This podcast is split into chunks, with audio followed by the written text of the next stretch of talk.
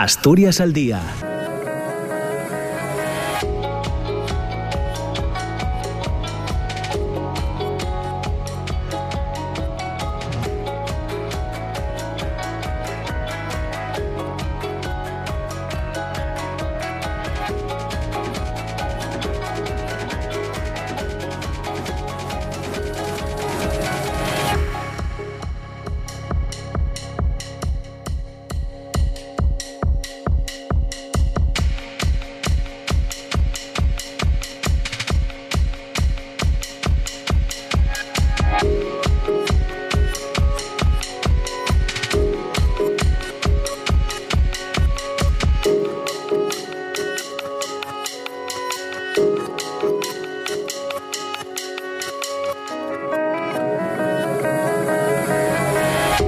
Hola, ¿qué tal? ¿Cómo están? Muy buenos días. Son las 9 de la mañana y dos minutos. Bienvenidos, bienvenidas. Comienza en Tama Asturias al día en este viernes 2 de Xunu. Vamos a seguir escuchando reflexiones en torno a los resultados eh, electorales del pasado domingo.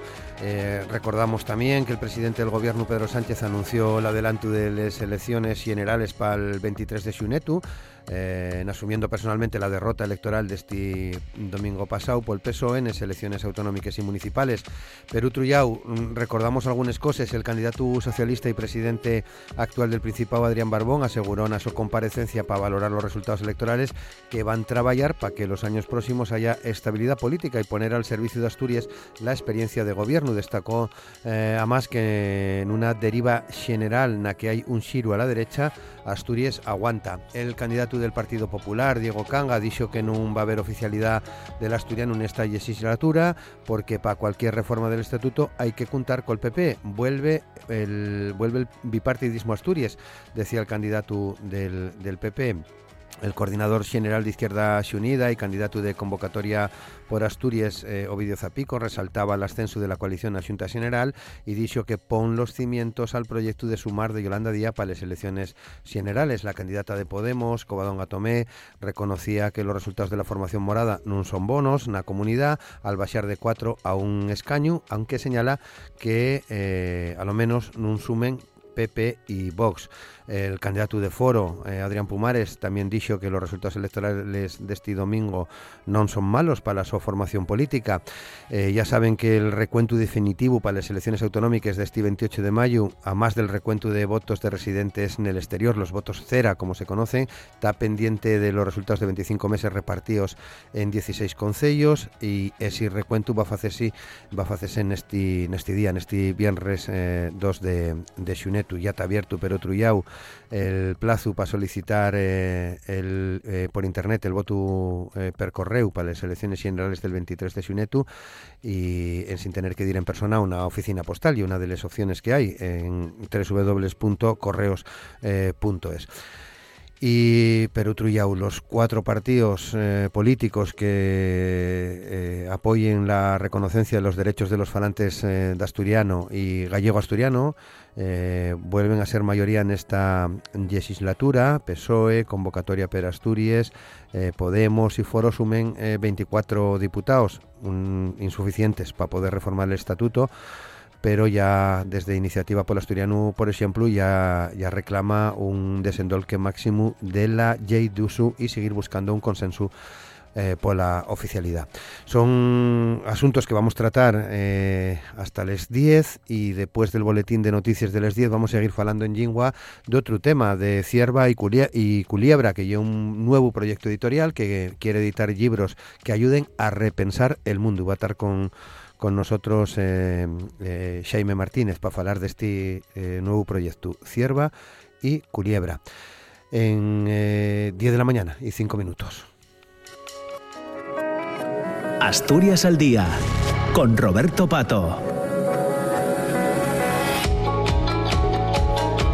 Con Amor Argüelles y Javi eh, Palomo en los eh, controles de sonido. Hoy vamos a hablar con Esther García, que ya sabes que es la eh, presidenta de la Asociación de Escritores de Asturias, con el músico Xunelipe, que también ya era candidato de Podemos en las pasadas elecciones, con el periodista de Asturias.com, Pablo Guardado, y con el empresario Ignacio Iglesias. Con ellos ya eh, vamos a falar, ya los saludamos. Eh, ¿Qué tal, Esther? ¿Cómo estás? Buenos días. Hola, bien, bien.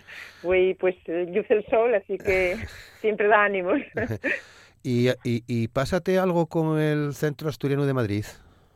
¿Tienes algo? Algo me pasa. Algo sí. te pasa, ¿no? Sí. sí, voy a ir a recoger, dieronme el galardón este de eh, uruguayo especial convención honorífica y bueno, pues estoy muy contenta. Voy a recoger el día 8 allí a Madrid, al Centro Asturiano. Sí. Eh, un reconocimiento pues que, bueno, pues lleva a mí un gran honor, la verdad. Dende llueu gallona de, del año será, ¿no? En... Sí, sí, digo yo. sí, en eso. Además, en este, en este año, en un, en un año, pues, que fiz el outro día un año que me dieron el doctorado honoris causa, eh, despois lo Río de Oro, así que foi un año así, pues, eh, non como las elecciones, que Bueno, hombre. pero para mí, la verdad que foi moi bueno. Sí, Eso, va- eso falamos ahora, lo de las elecciones falamos ahora. Gracias, Sí, sí. gracias Esther por, por, por Gracias estar una, una vegada más con nos. Eh, Pablo Guardado, periodista de Asturias.com. ¿Qué tal, Pablo? ¿Cómo estás? Buenos días. Muy buenas, ¿qué tal todo? Muy bien, muchas gracias. Ignacio Iglesias, ¿qué tal? ¿Cómo estás? Buenos días, Ignacio. Muy, muy bien, estamos bien, estamos bien, sin problema. Perfecto. Muy bien. Y Shune Lipe, ¿qué tal, Shune? ¿Cómo estás? Buenos días. Bien, recuperado ya prácticamente. ¿Tienes una camiseta de Yo resistí a las elecciones? Tengo una camiseta con, un- con el título de un cantar de Dixebra, que Ah. es quiero ser fierro y el estribillo y volver a levantarme si me tires otra vez. Que ya está todo dicho. Vale, está todo dicho también. Anímicamente bien y voy a, voy a entamar por, por ti, Shune, si no, eh, que, si no te importa. Eh, bueno, quedaste a las puertas de ser diputado, ¿no?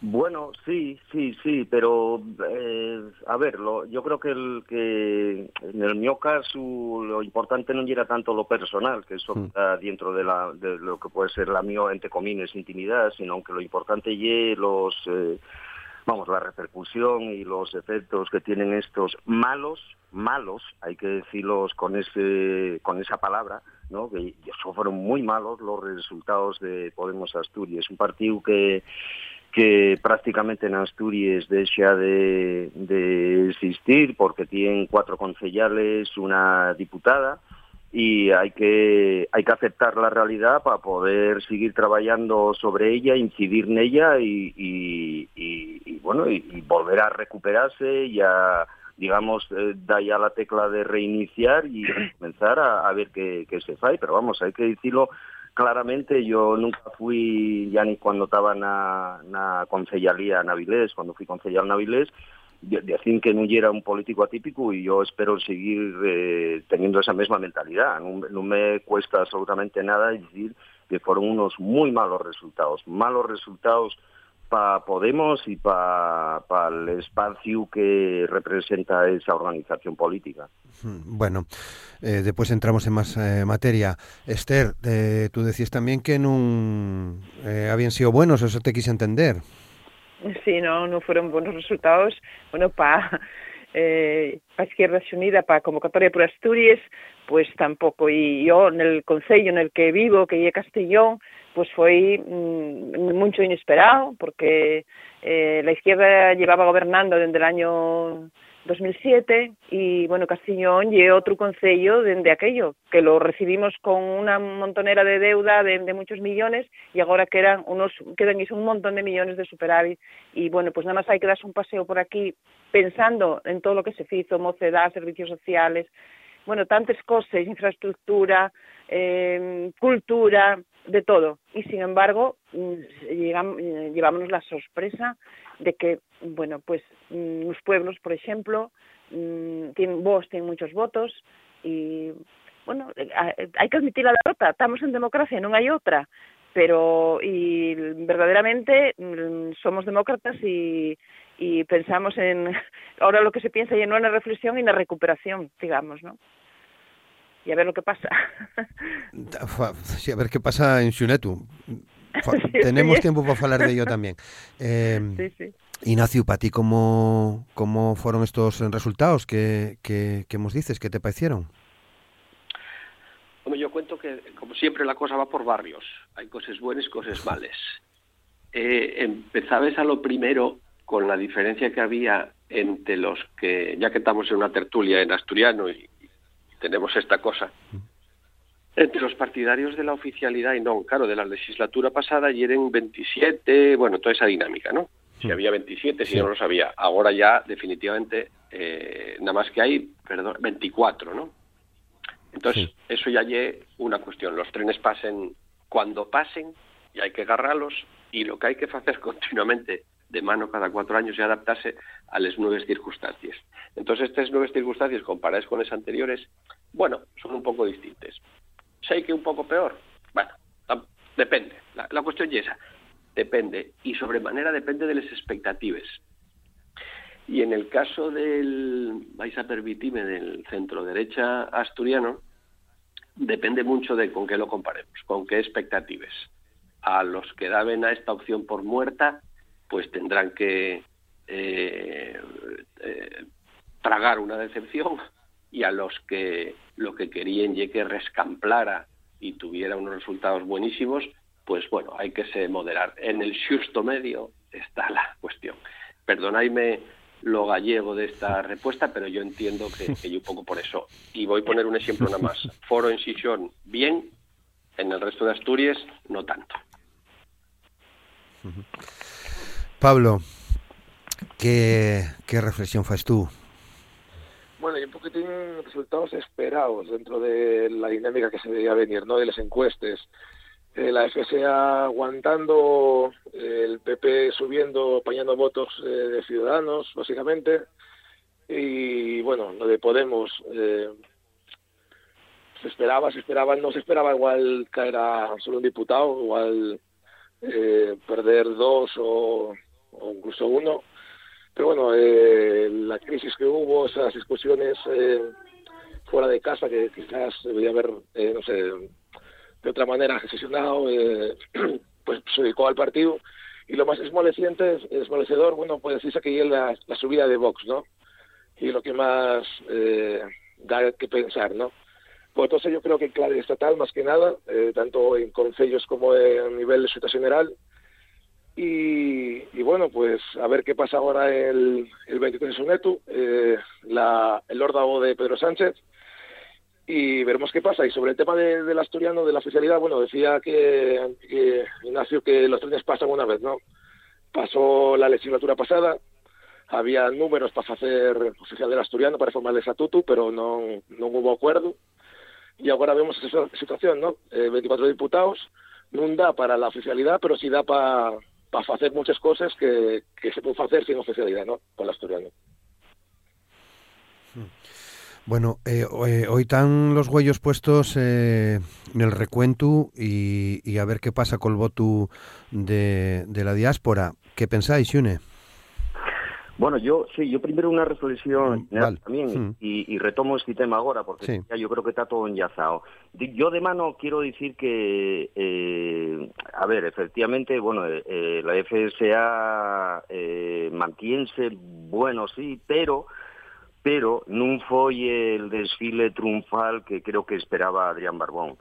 eh, non o sea, nunca tan fuerte la FSA como pensaba Barbón o como pensaba él sobre la su persona, hasta el punto de que permitió ese luxo de aparecer nada más o de, eh, entre comines, disputar nada más eh, un debate electoral que foi el desta casa, el de la RTPA, e non foi a ningún outro, ¿no? porque él consideraba que, que non lo necesitaba. De mano, yo creo que eh, es un, una de, de, bueno, de los datos que se pueden extrapolar de estas elecciones y por otro lado el PP pues nada en Asturias sigue la sollínea de, de estrategia eh, de Madrid total y absolutamente con, con, con un punto eh, como Diego Canga que viene aquí prácticamente de paracaidista y que tenía un, una desconocencia enorme de las necesidades de esta tierra, de este país, y eh, yo tengo que decir que, bueno, que efectivamente Foro demostró que tiene cierto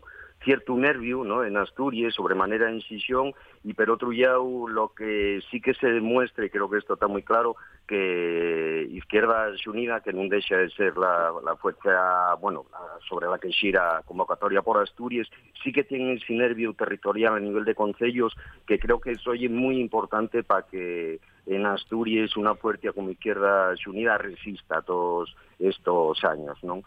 Y mira, sobre el voto exterior, que ya lo que estabas preguntando, que ya lo que vamos a ver güey por fin, yo creo que, bueno, que mm, eh, no va a cambiar nada. Eh, yo creo que los resultados van a seguir siendo eh, los que son porque sería muy raro, sería una gran sorpresa que, en el Oriente el PP sobrepasara al, PSOE. ¿no? Yo creo que en definitiva va a quedar todo como está. Yo lo que sí quería ayer era hacer una reflexión un poco más amplia sobre el voto exterior. Y, yo creo que con un ejemplo va a entenderse bien claro. En Asturias está dándose una situación como la siguiente. Un rapaz de, qué sé yo, por poner un ejemplo, Santiago de Cuba, que tuvo un vuelo de Sotrondio, que en la vida visitó Asturias, que nunca eh, eh, pagó impuestos ni tuvo ninguna relación con Asturias, puede ejercer el derecho a voto. Pero un rapaz de Torrelavega que por cuestión de trabajo tuviera que ir a trabajar a Torrelavega y tuviera que empadronarse allí, pero que pasa más tiempo en Asturias, eh, no puede votar yo creo que la reflexión que hay que hacer y es esa. O sea, creo que, que, bueno, que tuvo bien en un momento dado, pero y que en este momento, eh, ya digo que no, no, creo que cambien las cosas, pero y si cambiaren, o sea, resulta que no sé cuántos eh, pocos miles de personas van a decidir el destino y el futuro de la gente que estamos contribuyendo, pagando, viviendo eh, aquí Asturias. Yo creo que eso es la reflexión que hay que hacer. ¿eh? Bueno, vamos a ver qué piensan los demás, Ignacio. Yo creo que este es el clásico tema que nadie se atreve a, como ye, poner el cascabel al gato. Porque es un tema muy delicado y los grandes partidos, eh, de alguna manera, prefieren más aprovecharse de ello que igualo, que arreglarlo. Entonces, un par de datos. Un par de datos. En, en la circunscripción central, el voto emigrante supone un 9% del, del censo y demás. Bueno, un 9% puede arreglarse uno. Pero llega en la circunscripción occidental y un 23%. Es decir, un de cada cuatro votantes de afuera. Y como decía Shune, muchas veces son siente que los vuelos fueron asturianos. Ellos ni pisaron esto, ni entienden nada, ni nada. Y entonces, si a esos xuntes, que en algunos países, como por ejemplo Cuba, reciben eh, una ayuda, pues ese voto está muy condicionado por unas circunstancias muy distintas a las que puede tener un rapaz o un paisano o una eh, paisana que con 30 o 40 años tuvo que marchar, lleva 10 años viviendo, vamos a decir, en Madrid y no puede votar en las autonómicas, tiene que votar a Ayuso o a, al que toque. Entonces, esa paradoja de que el, en este caso el recuento final dependa de los votos de los americanos, yo creo que había que, entrar en ello con valentía. En el caso de la circunscripción oriental, estamos hablando de cinco diputados y estamos hablando de un porcentaje de voto migrante del 32%. Entonces, efectivamente, que cambie un diputado o no, bueno, pues ahora estamos viendo. Y ya pasó en el año 2012. Eh, para que la gente se acuerde, digamos, las segundas elecciones que convocó, o sea, les que convocó Cascos. Al final, la mayoría basculó por culpa del voto emigrante. Ya no voy a decir ya, porque da lo mismo, pero evidentemente eh, ya importante en momentos así y condiciona lo demás. De aquí en delante hay que tener en cuenta que no hay nada seguro, que las cosas cambien, que las mayorías cambien y que los mitos de las tuyas de izquierdes, eh, donde el PSOE gana de calle y aquí no hay nadie que mueva y tal, mm, tienen más que ver con otras circunstancias, porque si sumáremos los votos, ya no digo los emigrantes, que también, si sumáremos los votos y los dividiéramos como se fa en dos grandes bloques, derecha e izquierda, en este año 2023 tendría más votos la derecha en Asturias, atención a, unos y otros. O sea, igual este país no es el que algunos tienen eh, en, la, en la cabeza. Y como sella, en diputados, en el Parlamento que tenemos ahora, de, estos, vamos, de, estas últimas elecciones, estamos hablando de 23 contra 22. Quiero decir, Asturias y de izquierdes, siempre gana el PSOE, las cosas no cambien, pero no hay un paseo triunfal. O sea, la cosa, insisto, depende de un voto y que ese voto dependa de una circunscripción y que esa circunscripción dependa de unos 800 o 900 votos emigrantes, yo creo que lleve un problema, un, como lleve un melón que tendríamos que abrir y tendríamos que igualar. ¿Eh, Pablo? Mm, pienso asemillado a los dos. Eh, lo que está claro es que, bueno, güey, bueno, a, a contarse esos votos. Leía esta semana en prensa especializada en inmigración de que sería prácticamente imposible de que se diera un vuelco electoral eh, por los porcentajes de participación de años pasados. Y verdad que este año se quitó el voto rogado y igual eh, aumentó la participación comparado con otros años, pero bueno, debería subir mucho la participación y barrer el PP prácticamente en el Oriente. O sea, ahí vamos a empezar diciendo que bueno, que es prácticamente imposible lo del vuelco. Sí, es verdad que, que bueno, cambió mucho las circunstancias, aprobóse la ley de memoria democrática que propició que nietos, eh, de asturianos, bueno, y españoles en general, ganase la nacionalidad y por lo tanto el derecho a, a votar y, y, una perspectiva, claro, y un panorama que, que va a cambiar, ¿no? En teoría va a haber más participación, va a haber, eh, crece la gente en el exterior y va a tener un peso mayor, ¿no? Si tiene razón, claro, y eh, y un tema que los partidos deberían tratar y que sí, que, que, que, alguien que no tiene relación con Asturias, que, que la relación que tenga y que sea un huelu, que marchó igual a 50 años y que no viva el día a día ni pague impuestos aquí, que pueda decidir el futuro de Asturias, bueno, y es un poquitín una contradicción, ¿no? Eh, además, hay que si ver... Me permites, si me permites eh, que, que la mayoría de la inmigración asturiano, la de Anguaño sobremanera, llegue a, ya a España. Entonces, el, la persona que emigra a cualquier otra comunidad española no tiene derecho a este voto. No, no, y la emigración que se dio a Cuba, Buenos Aires, eh, México, y efectivamente de ahí 50 años o más, o la que se daba en tiempos a, a bueno a, a Bruselas o a lo que fuera, ¿eh? Entonces, sí, pero bueno, hay que tener en cuenta que también, que, también sube mucho la migración a Reinos Unidos y a esos países y, pues bueno, suelen entrar empresas eso de, de oficial de inmigración y suelen dar datos y hay inmigración que también marcha mucho para afuera de, que entra en ese, en ese censo, ¿no? Que de, exterior, de los residentes en el exterior. También hay que, o sea, que, yo, entiendo, que, es una realidad que está ahí también ahí, ¿eh? Mm. Sí, sí, sí, sí, correcto, pero mm. mira, bien bien, digamos, incluso el argumento. Es decir, la manera de emigrar obviamente cambia, o pero la manera de legislar la inmigración sigue en, en esquemas del siglo pasado, por ser un poco claro, claro,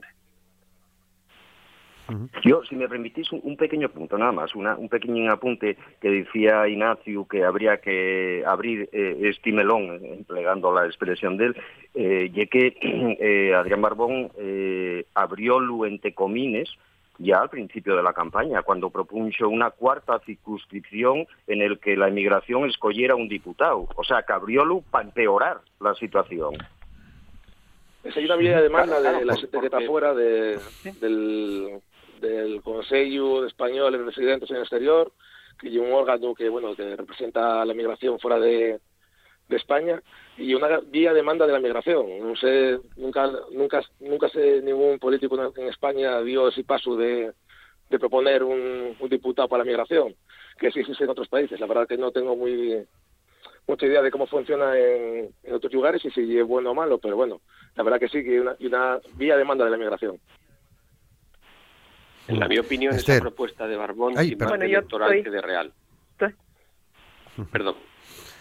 Bueno, yo estoy de acuerdo, estoy de acuerdo con lo que opinaron los compañeros, porque no creo que se modifique lo que son los resultados, no creo que porque va a haber mucha extensión, pero lo que no llegue de recibo, yo creo que hay que revisar mm, esto, no llegue de recibo, pues eso, que la gente de, aunque sean españoles, porque están nacionalizados aquí, asturianos, bueno, pero mmm, no sé, no conocen lo que es la realidad nuestra y resulta de que tienen poder de, de decisión mmm, en cuanto a, quién va a gobernar. Tienen poder de decisión porque si votaren, si da por votar a todos, pues no sé, cambiarían mucho las cosas. Y yo espero que no que no van a cambiar, mm, pero mm, sí que hay que hacer un llamado a que esto se revise porque las cosas, como bien decían, cambien hai outras circunstancias e lo que é tamén moi sangrante pois é eso, que un asturiano que al mellor pois por, eh, un tiempo ten outra comunidade e ese non ten derecho a votar na súa Asturias, sin embargo los de fuera sí. Así que non tengo mucho máis que decir e é un, un pouco penoso eso e habría que revisar a ver como se podría iguar de outra maneira e o, eso tocaráis a outros decidirlo, determinarlo como lo facer. Yo, yo creo que además esto, ya aprovechando el, el, tema del voto exterior y lo que acabo de comentar, de que incluso mesmamente Barbón propuncho una cuarta circunscripción en el que la emigración pudiera escoger un diputado. Yo creo que hay que abrir también el, el melón de, de las tres circunscripciones en, en un territorio tan piquiñín como Asturias, ¿no? que lleva una excepcionalidad dentro de lo que lleva la Organización Autonómica del Estado español. ¿no?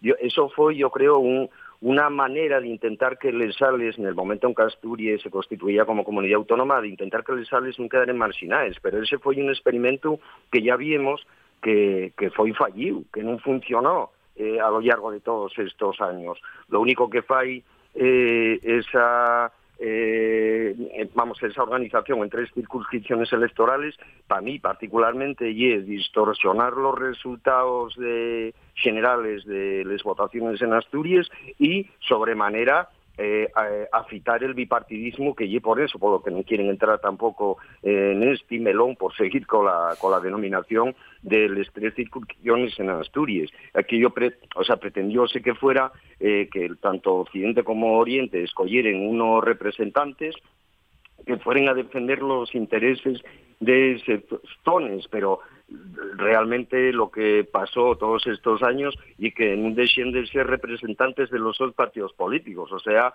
del PSOE o del PP, que son los que saquen las mayorías necesarias. Por eso digo que llega algo en lo que el bipartidismo está muy a gusto y no me parece a mí que, que vaya a haber muy, bueno, muchas esperanzas de que cambien este, esta organización, ¿no?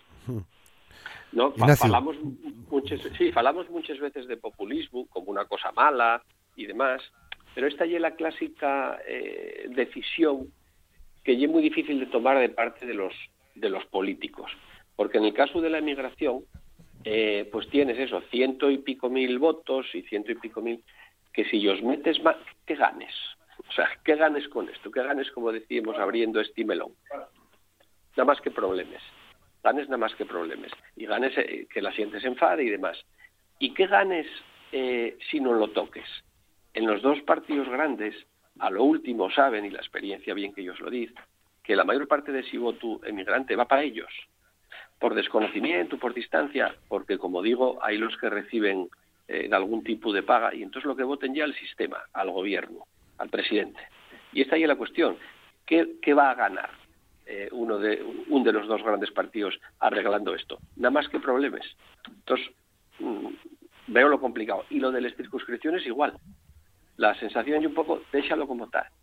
Falaremos, entiendo, del pequeño cambio que va habiendo en la circunscripción occidental, como incluso hay, eh, bueno, cambios eh, en el número de, diputados que se reparten, pero lo mucho que cuesta. Insisto, mmm, para mi idea, los grandes van a decir, déxalo como tal, que cualquier cambio a ellos va a ser para peor. Pero somos, si no me equivoco, la única comunidad que tiene estas tres circunscripciones, ¿no? En, en, en el Estado. Eh, siendo el más pequeña, el más pequeña. Sí. Creo que la tenía Murcia también, ¿no? Eh, y que, y que, y que cambió. No te lo puedo decir con total seguridad. ¿no? me consta que había otra, ¿eh? pero no te lo puedo asegurar. Mm. Sí, sí, sí, sí nada bueno. más creo yo que, que, son las únicas. Sí. Bueno, pues eh, quería volver a, a la, a la oficialidad y a la reforma del, del estatuto ya ya decís que bueno que ye, eh, decía Ignacio y un tren que, que pasó y ahora los números los números no dan pero esos números dan para otras cosas eh, Pablo dan para mucho en relación a la lengua me refiero eh. sí sí sí es mayoría parlamentaria eh, los partidos que están a favor van a gobernar ya sean solitario o en coalición a ver qué pasa con, con la propuesta de Izquierdas Unidas y dan para mucho porque se puede hacer mucho con poco. Decirte, el tema de toponimia, tema de políticas de normalización, pueden hacerse muchas cosas eh, sin gastar muchas perres y con voluntad política, y lo que hace falta. Y yo el tema de la ley de uso, que es una herramienta que está ahí, sabemos sabemos que, es limitada, pero nunca se desenvolcó. Y se puede hacer también por ese por esa vía, yo creo que muchas cosas. Hay que ver el tema de voluntad política. Mm. Esther. Bueno, claro. Yo creo que mm, perdimos el tren y perdimoslo. Mm, este año no hay no veo ninguna posibilidad de que venga la oficialidad, de que tengamos la oficialidad, tantos años de lucha y yo y es que la necesitamos. Sí que es verdad eh, que habría que desendolcar. Yo creo que los partidos que están a favor, pues ahora debieran de entregarse y desarrollar bien la ley de que lleva muchos años, porque es del 98 y mira los años que lleva y no se llegó a desarrollar por, al completo. Pero bueno, tenemos eh, la situación afalladiza para que fuera la lengua oficial y, sin embargo, no va a poder ser. No sé cuándo, cuándo volveremos a ello, pero parece, o sea, en eso sí que soy en este momento pesimista. Eh, y no nos queda nada más que eso, lo que acaban de decir, que se desarrolle la ley de uso y de ir haciendo cosas como si fue, vinieron haciendo hasta ahora, pero bueno, el pero, digamos. Hmm. no es no fácil, no es fácil en la situación que estamos porque teníamos todas las herramientas, la situación afalladiza para poder convocar, para poder tener la oficialidad, para dignificar la lengua como se merece y poder, bueno, pues eh, seguir para adelante paso ante paso a, a lo que llegue en, en sí una oficialidad, ¿no? Non tampouco de un día para outro, porque non pode ser, e é lo que a xente, esos son os mitos que corren por aí, que de un día para outro todo o mundo tendría que eh, que ser eh, asturiano, todos esos mitos que, que nos íbamos a obrigar, que inventamos, que non sei cuánto, todo eso, pues non tiene sentido, pero estaba la, las circunstancias que estamos agora y eran las afalladices la situación para poder ser oficial, pero ya imposible. O sea, eso ya, este, vamos, en esta legislatura que se nos quite de la cabeza, por supuesto, y, y nada, a trabajar, a seguir trabajando. Mm. Ignacio. Yo para mi idea que el, hay que poner el foco en la derecha. Eh, pudo hacerse una reforma del estatuto en, sin contar con gran parte de la derecha del Parlamento asturiano, pero no se hizo. Y ahora, eh, ahora no, el momento de hacerlo así. Entonces, la única manera de avanzar eh, en una normalización, en una reforma del estatuto, en una oficialidad que lleve el mandato constitucional, eh, y contando con la derecha. Entonces, para mi idea, tiene que cambiar la pregunta. La pregunta ya no va a ser más si estás a favor o no de la oficialidad. Y si la derecha o la derecha más extrema eh, presume de que gracias a ellos eh, en esta legislatura pasada no se aprobó la oficialidad. Primero porque no creo que fuera gracias a ellos, sino por culpa de los que, de los, vamos a resumirlo, de los 27 que no lo llevaron al antre. Y, esta reflexión ah, habría que insistir, porque no hubo una votación. O sea, para mí sí fue el problema. El problema es que no hubo una mm, redacción del estatuto que pudiéramos votar y estar a favor o en contra. De lo que estábamos a favor o en contra y era de una idea. Y en política, eh, les ideas hay que les baixar al suelo y escribirles, en este caso, en el BOPA. Bueno, eso no se hizo y ahora lo que toca es preguntar, preguntar y preguntar a la derecha qué quieren hacer con asturiano. No que no quieren hacer, porque lo que no quieren hacer, más o menos eh, ya lo dicen, unos glayen lo más, otros dicen lo más posado. Pero la pregunta es, ¿qué queréis hacer? ¿Matarlo definitivo? Eh, no, no, que no se pierda, ¿eso qué significa? ¿Con qué tradición asturiana enlazáis? ¿Con la de los intelectuales eh, como el propio Xovellanos, que para otras cosas bien que lo reclama esa misma derecha, etcétera, etcétera, etcétera. Entonces, vamos a aprovechar con la tranquilidad que da que en estos años vinientes no se va a aprobar una reforma, una ley corre-corre, bueno, pues tenemos esa tranquilidad de que podemos desendolcar una ley que lleva yo ya pierdo la cuenta, pero 20 años aprobada, ¿no? Más o menos, la ley de uso. Ya no sé ni cuándo llegue. Entonces, insisto. 98. ¿Es 98? pues echáis cuentes los que sois de, ciencias. Y eh, ¿qué queréis hacer con esto? ¿Qué podemos hacer en xunto? Porque evidentemente este país avanza con todo el mundo y para entendernos el Parlamento avanza con los 45 diputados o con ninguno. Xune. Bueno, de mano prácticamente coincido con las palabras que estoy sintiendo aquí. De mano yo lo que quería rescamplar y un poco, bueno, la irresponsabilidad eh, de los eh, diputados y diputadas que en la anterior legislatura pues eh, no tuvieron, no, no, no, sé qué calificativo emplear, pero bueno, no tuvieron el interés suficiente como para que esa reforma del estatuto llegara a buen puerto. Y, hombre, responsabilidad tienen unos más y otros menos, también hay que lo decir. Pero bueno, yo creo que en general los 27, eh, efectivamente, diputados y diputadas que tenían eh, la posibilidad de que se acabare con, bueno, con esta normalidad legal que padece el asturiano desde la transición, pues tuvieron al autor, ¿no?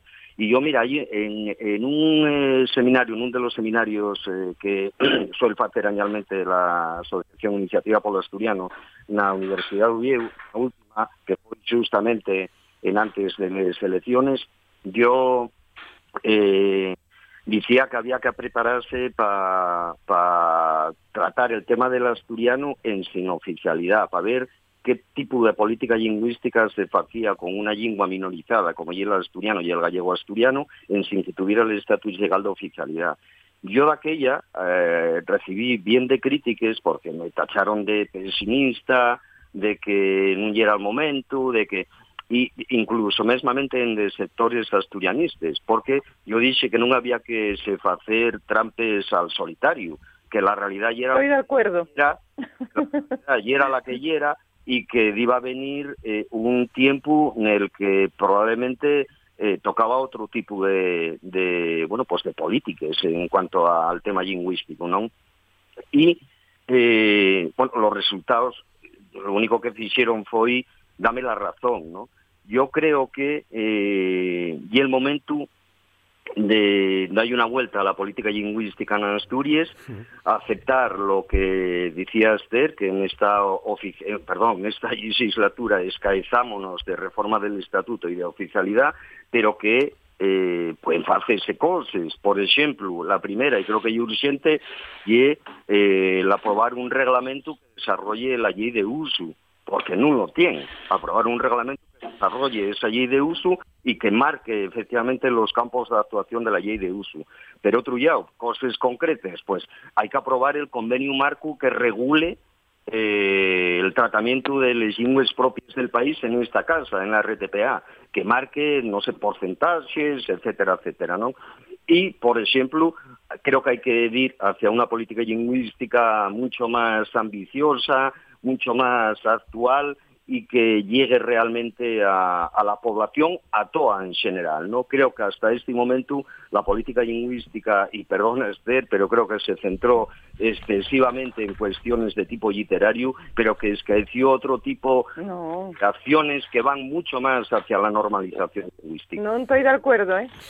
Y por último, por último... Porque hubo... bueno, acaba. sí, creo que, mira, eh, eh, siempre que, vamos, todos estos años atrás decías, no, pero los asturianos y asturianes voten y voten a partidos que en los programas electorales eh, no lleven la oficialidad, por lo tanto no lleven una demanda mayoritaria. Ahora voten a partidos que sí lleven la demanda de la oficialidad en nuestros programas, ¿no? Entonces creo que también la otra parte, sobremanera a la derecha, eh, esa es una de las bases de los disculpes que se ellos cayó en esta legislatura. ¿no? Vale. Esther. Un dato, bueno, yo quería decir que no estoy de acuerdo que me...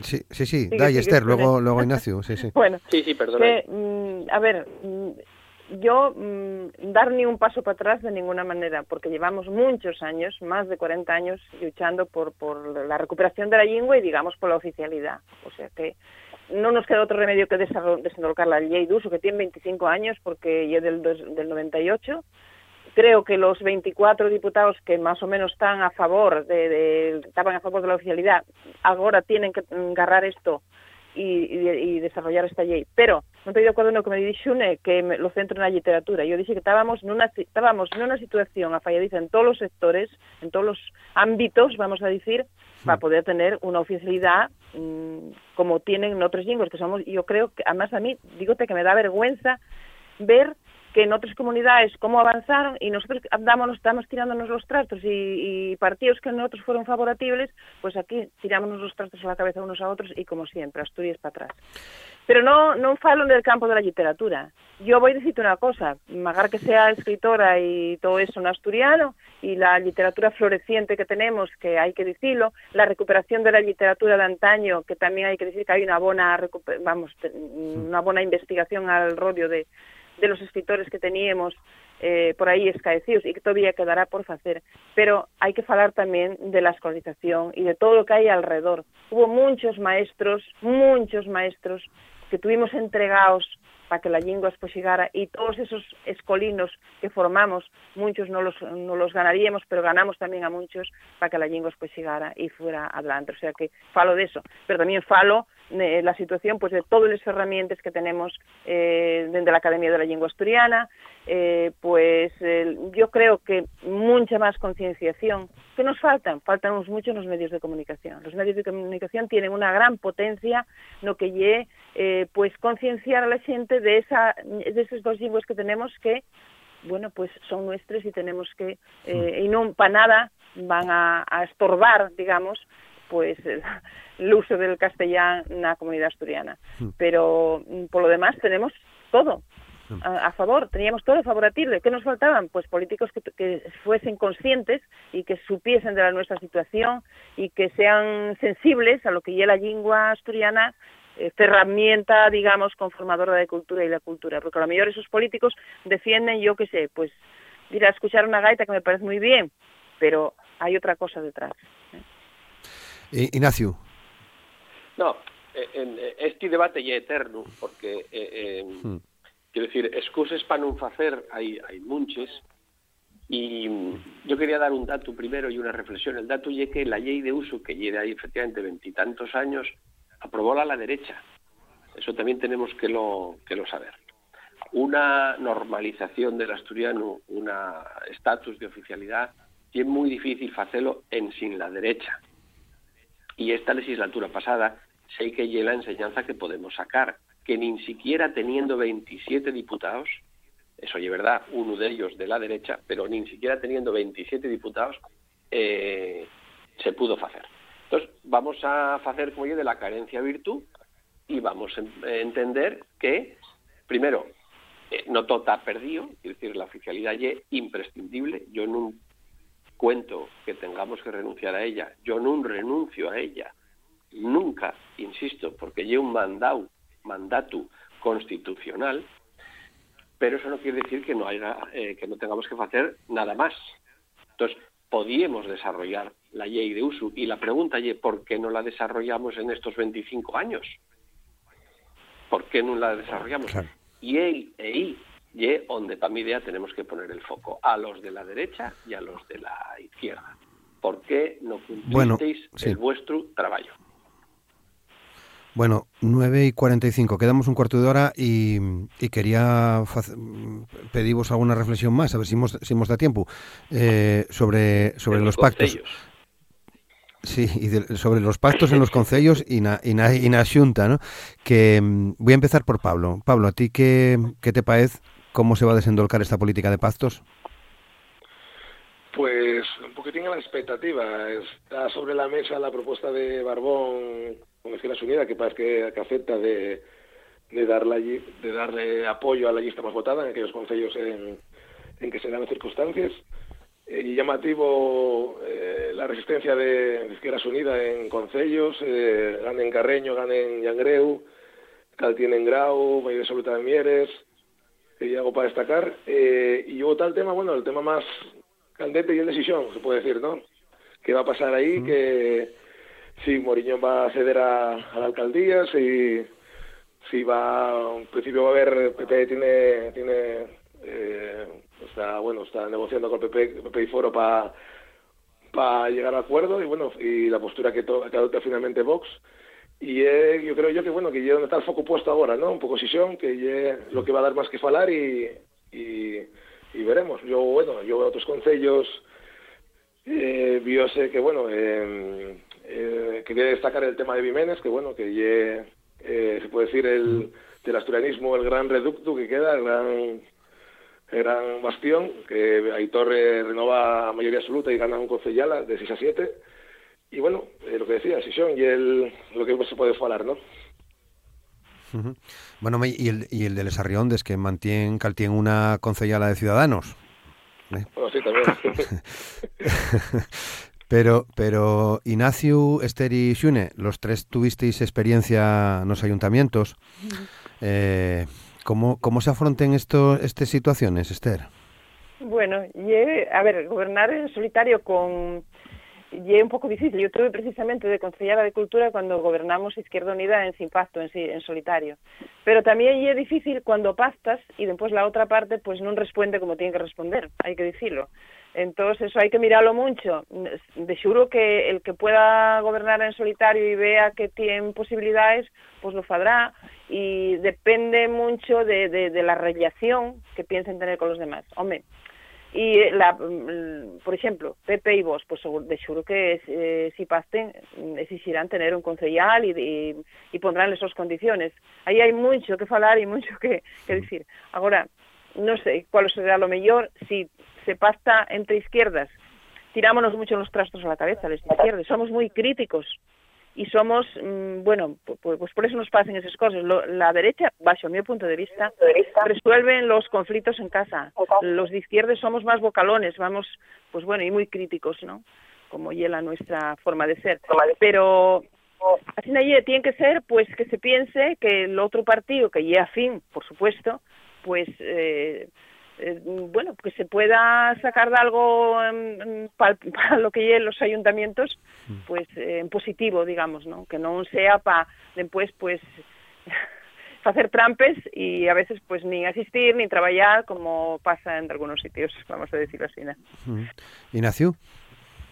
Hay, hay una serie de cosas que porque además esto que dices Esther de que la gente de izquierdas eh, no se entiende entre ellos o vamos fae no, no, no digo que no se entiende, digo que nosotros somos críticos, críticos con nosotros mismos y sacamos a veces a la luz, a la luz, cosas pues que a veces hay que resolverles en casa, como pasa en otros partidos. Eso es lo que quiero decir.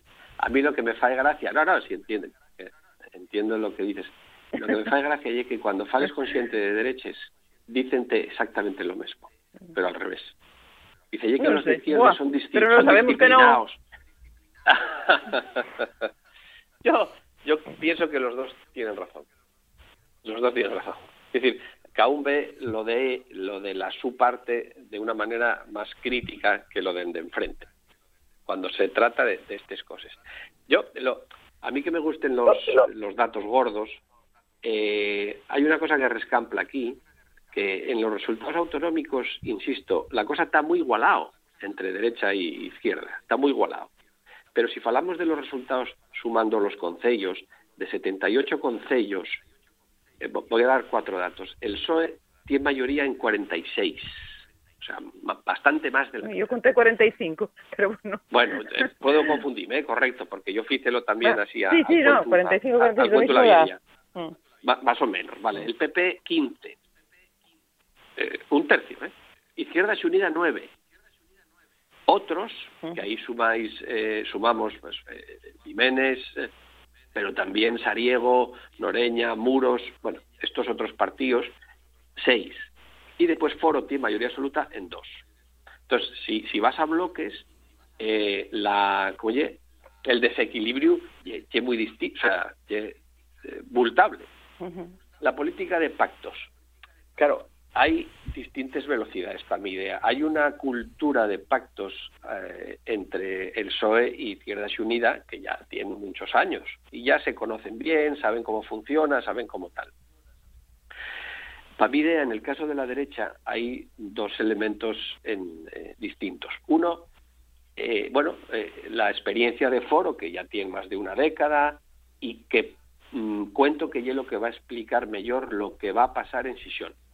O sea, yo no sé lo que va a pasar en Sisión, pero mm, va a tener mucho que ver con lo que ya pasó cuando Carmen Morillón fue alcaldesa las dos veces anteriores y cómo eh, se, vamos, eh, cuallaron, digamos, las mayorías que lo permitieron. Mm, pero hay otro factor interesante, que es la entrada de Vox, que no mencioné en esta, en esta riestra, porque de los 78 concellos, Vox no tiene mayoría en ningún de ellos. Entonces, son circunstancias muy distintas ¿eh? entre uno y otro. Y la cultura de pactos de Vox, pues, desconózola. Y además, eh, con todo el respeto democrático, creo que hay un socio complicado, por no decir envenenado. Entonces, el PP no quiere pactar con Vox, pero igual tiene que hacerlo, etcétera, etcétera. Entonces, vamos a ver ahí unas maniobras que tienen más que ver, Esther, con ese miedo que con una eh, educación o discreción eh, antigua. Esa es la, la reflexión. Entonces, a la pregunta, ¿qué va a pasar? Mm, no sé, y en cada caso va a ser de una manera y va a tener mucha más importancia de lo que los grandes dirigentes quisieran, las pequeñas, eh, como diría yo, relaciones ah. incluso personales de los concellos. Pues claro, eso yo lo que digo, sí. Xune. Bueno, a ver, de mano, yo ya lo falei antes, yo creo que estas elecciones, bueno, falaba ahora también Ignacio de, del número de concejales, de, de concejales no, de alcaldíes, de los distintos partidos políticos, pero concretamente eh, a, los concejales, ¿no? Vuelvo a repetir que, por supuesto, eh, quien más músculo eh, a nivel de los concellos tiene el PSOE, seguido por el PT, pero yo creo que no hay que, bueno, que menospreciar tampoco ese nervio de los concellos que tienen formaciones como Izquierda Unida o como Foro, porque creo que el tener ese en los concellos y es lo que permite después tener otro buen nervio eh, electoral a nivel autonómico. No creo que eso llegue de, rescamplar. Entre otras cosas, además creo que lo que vaya a suceder en los concellos ha interrelacionado con después lo que va a pasar en el Parlamento asturiano o, por ejemplo, en la investidura o, por ejemplo, en las negociaciones que entamar para llegar a un, un acuerdo de gobierno aquí en Asturias, ¿no? Creo que, eh, bueno, de hecho, las conversaciones para el futuro gobierno asturiano eh, van a hacerse a posteriori de que ya se constituyan los ayuntamientos, lo que demuestra que realmente va a tener eh, bien de importancia lo que vaya a pasar en esos eh, concellos después a la hora de, conformar el gobierno asturiano, ¿no? De las posibles alianzas que se puedan dar en el gobierno asturiano, ¿no? Y yo, sinceramente, creo que quien más difícil va a tener de explicar determinadas circunstancias que se pueden dar en los concellos va a ser Foro Asturias. Foro Asturias, digo porque va a tener que escoger entre eh, ese nuevo discurso asturianista que quiere llevar o el pactar, por ejemplo, en sesión con Vox, que sencillamente quiere acabar con la autonomía asturiana, ¿no? Entonces creo que lo va a tener complicado, creo que lo va a tener complicado. Pero otro ya también eh, la FSA va a tener complicado eso de la, de la geometría variable que utilizó en la legislatura pasada con Ciudadanos, cuando ¿cómo va a explicar que se apoya la Junta General en Vox, en tanto eh, ese partido pacta, eh, perdón, en foro, quería decir en foro, en tanto ese partido, por ejemplo, en sesión, o puedas en algún otro lugar, pacta con, con Vox, ¿no? Pues eh, veremos, veremos. el pleno de investidura de las investiduras y el 17 de, de, de y ya nos queda un minutín escaso para pa cada uno de vosotros mm, por las eh, elecciones de, de Xunetu. Ya sé que lo hacéis adrede para que vos llame otra vez, que vos iba a llamar igual, pero eh, por, por eh, cerrar el, el, el, programa de hoy. Así que, Pablo, un titular de, de las elecciones del 23 de Xunetu. Sorpresa y expectativa, diría yo. Expectativa por el tema de la participación eh, y la primera vez que hay unas elecciones generales en, en y, bueno, no sé, en vacaciones la gente no sé si tendrá eh, el, tomará el esfuerzo de, ir a votar, ¿no? Eh, supone que el voto por correo va, a votar récords históricos. Y sorpresa en el sentido bueno que, fue un golpe de efecto de Pedro Sánchez.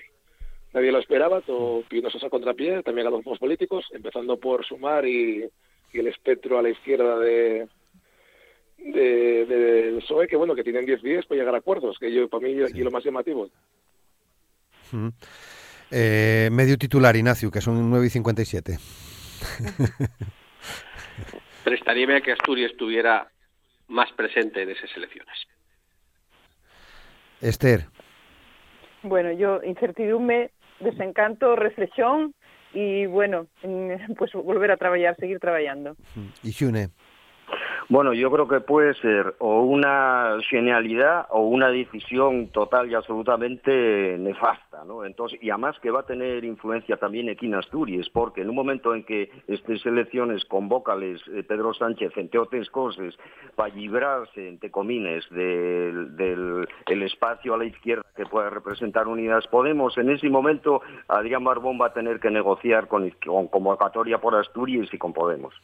Muy bien, pues eh, deseámoslo aquí, ya son las 9 de la mañana y casi 58 minutos. Eh, Pablo, Pablo, eh, Pablo Guardado, muchas gracias. A ti, hombre, un abrazo. Hasta otro día. Ignacio Iglesias, gracias también, muchas, y, y hasta otro gracias día. A vosotros. Hasta otro día. Xunelipe, muchas gracias. Venga, gracias y encantado de volver a Llegos. Y Esther García, muchas gracias, Esther. Gracias a vosotros. Gracias, gracias a los cuatro. Eh, falaremos seguro en antes de las eh, elecciones del, del 23 de, de eh, por lo menos una, una vegada más seguramente. Bueno, ya vamos, ya vamos viendo. Y ahora, las noticias de las 10 de la, de la mañana, el boletín de noticias, y después nosotros, como vos decía Alentamu del programa, hoy vamos a hablar con Jaime Martínez eh, de ese nuevo proyecto editorial que se llama Cierva y Culiebra. Será después de, de las noticias. Así que les esperamos. Gracias.